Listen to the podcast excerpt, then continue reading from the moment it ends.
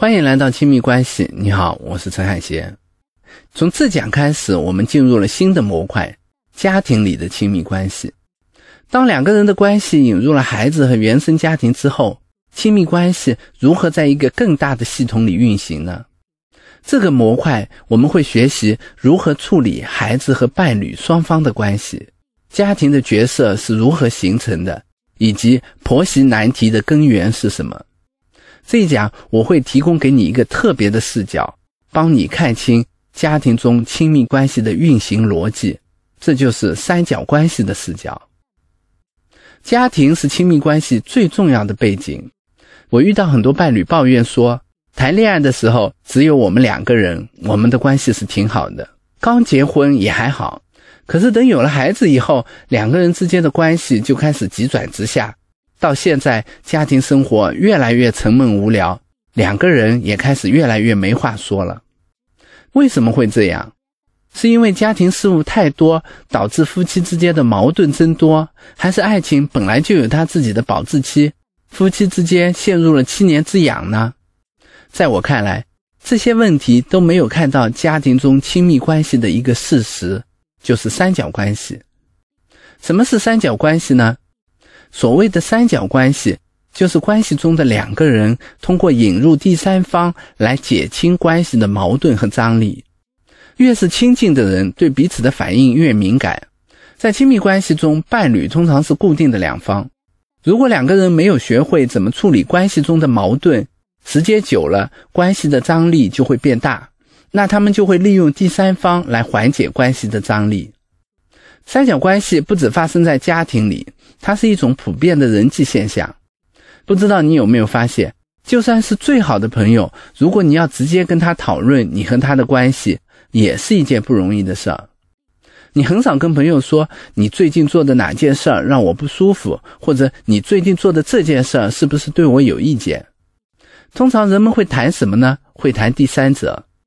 人们会说某某最近怎么怎么样，某某最近做的这件事很不地道，我最看不惯的就是某某某的这一点，等等等等。为什么会这样？不只是因为八卦，而是因为人对关系是很敏感的，所以直接讨论关系会产生很大的张力，会让人很紧张。而讨论第三个人，既营造了一种我和你在一起的感觉，又不用去直面彼此之间的矛盾。有时候。通过讨论第三个人，还间接表达了对彼此的态度，让人们在亲密和疏远之间维持着一个巧妙的平衡。久而久之，它就变成了人际关系的一种日常形态。第三方可以是人，可以是物，也可以是一件事儿。现在很多人把工作当做两个人之间的第三方，经常有夫妻在关系紧张的时候，一个人就开始频繁加班了。这时候，另一个人就可以从抱怨对方改为抱怨对方的工作。你做的什么工作？天天这么忙，抱怨对方的工作比直接抱怨对方不重视自己张力要小一些。而对方也可以通过为工作辩护来为自己辩护。比如他们会说：“现在是工作正忙的时候，我有什么办法？我不工作挣钱，我怎么买房买车给孩子交学费？”这样。本来很难开启的关于爱和重视的对话，就被包装成了容易说的关于工作的对话。除了和工作组成三角关系，出轨也会变成另一种三角关系。有时候，人们是借着出轨来告诉对方：“我觉得你不重视我，如果你不爱我，会有人更爱我；如果你不好好对我，我也有能力伤害你。”等等。当然，这是一种非常有破坏性的三角关系。我在前面出轨的话题里已经谈到了，这就不多说了。除了刚才说的两种情况，有了孩子以后，家庭又会自然出现父母和孩子之间的三角关系。孩子是亲密关系中天然的第三角，孩子跟两个人都有关系，而且父母在情感上又是亲近孩子的，所以。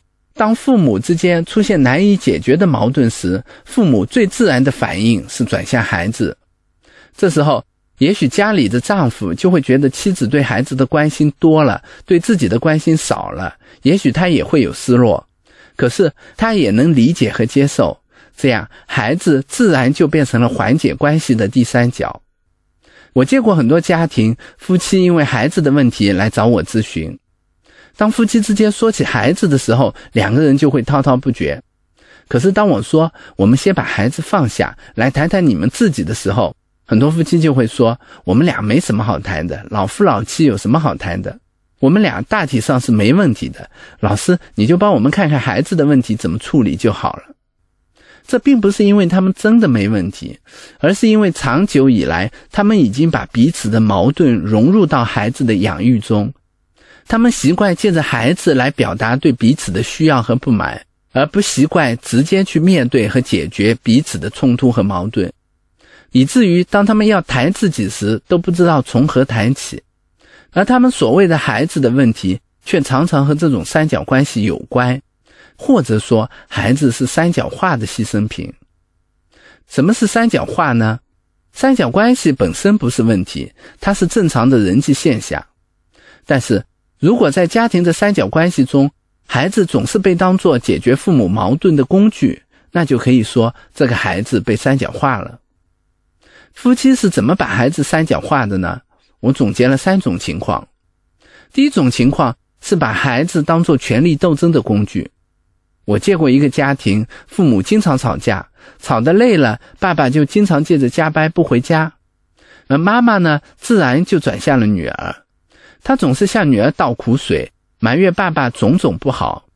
女儿一方面很心疼妈妈，另一方面，妈妈对爸爸的种种抱怨又让她难以承受。所以，妈妈一抱怨爸爸，她就会沉默。有时候，妈妈看到女儿沉默，也会抱怨女儿不理解自己的苦心。当我问这个女儿为什么变这么沉默时，女儿说：“我也希望爸爸能多照顾家里，但是我很怕自己说了什么话，妈妈就会拿来说爸爸。”这个女儿就是用沉默来反抗父母把她三角化。可是妈妈不知道这些，女儿不说话了，妈妈自然就变成了她的代言人。妈妈会向爸爸解释女儿的心事，并经常跟爸爸说：“你看，你连女儿的这点心思都看不出来。”而爸爸甚至没有办法好好跟妈妈吵一架，他不同意妈妈的说法，可是他也不想伤害女儿，他想到的办法就只有远离了。权力斗争的后果看起来是妈妈赢了，可是爸爸变得越来越疏远，妈妈变得越来越孤独，女儿也变得越来越沉默。其实每个人都输了。三讲话的第二种情况是把孩子当作沟通的手段。如果说第一种情况是父母用孩子来反抗对方，那第二种情况就是父母用孩子来拉拢对方。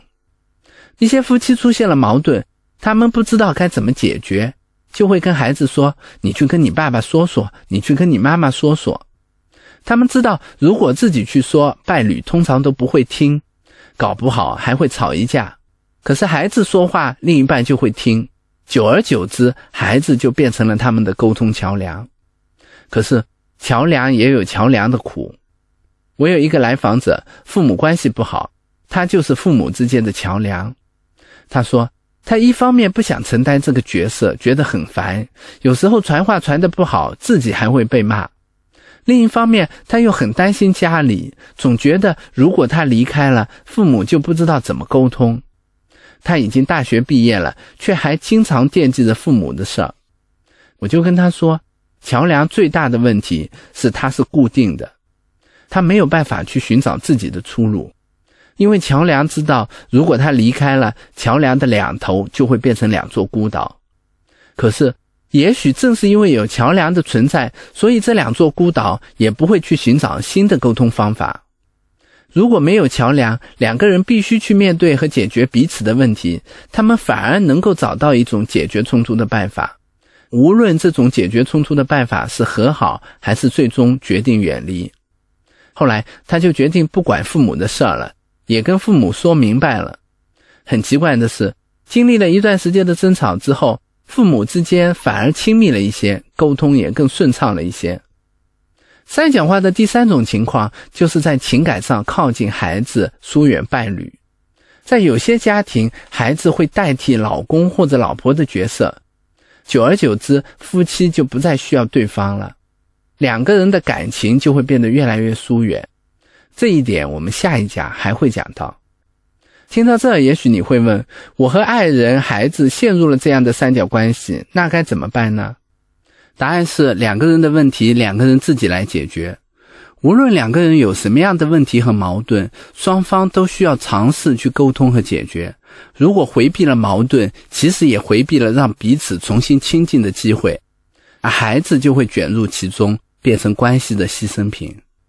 有时候我会建议这样的夫妻每天专门留出半个小时给彼此，他们在这半小时里可以聊任何东西，但是不要聊孩子。最开始的时候，很多夫妻会说不聊孩子没什么好聊的，但慢慢的他们会重新去了解和发现彼此。给你留一道思考题，在你的成长经历中，是否有被父母三讲话的经历呢？你的感受是什么？欢迎在评论区留言和大家交流。下一讲我们继续来讲讲家庭的角色怎么影响家庭成员之间的互动。我们下一讲再见。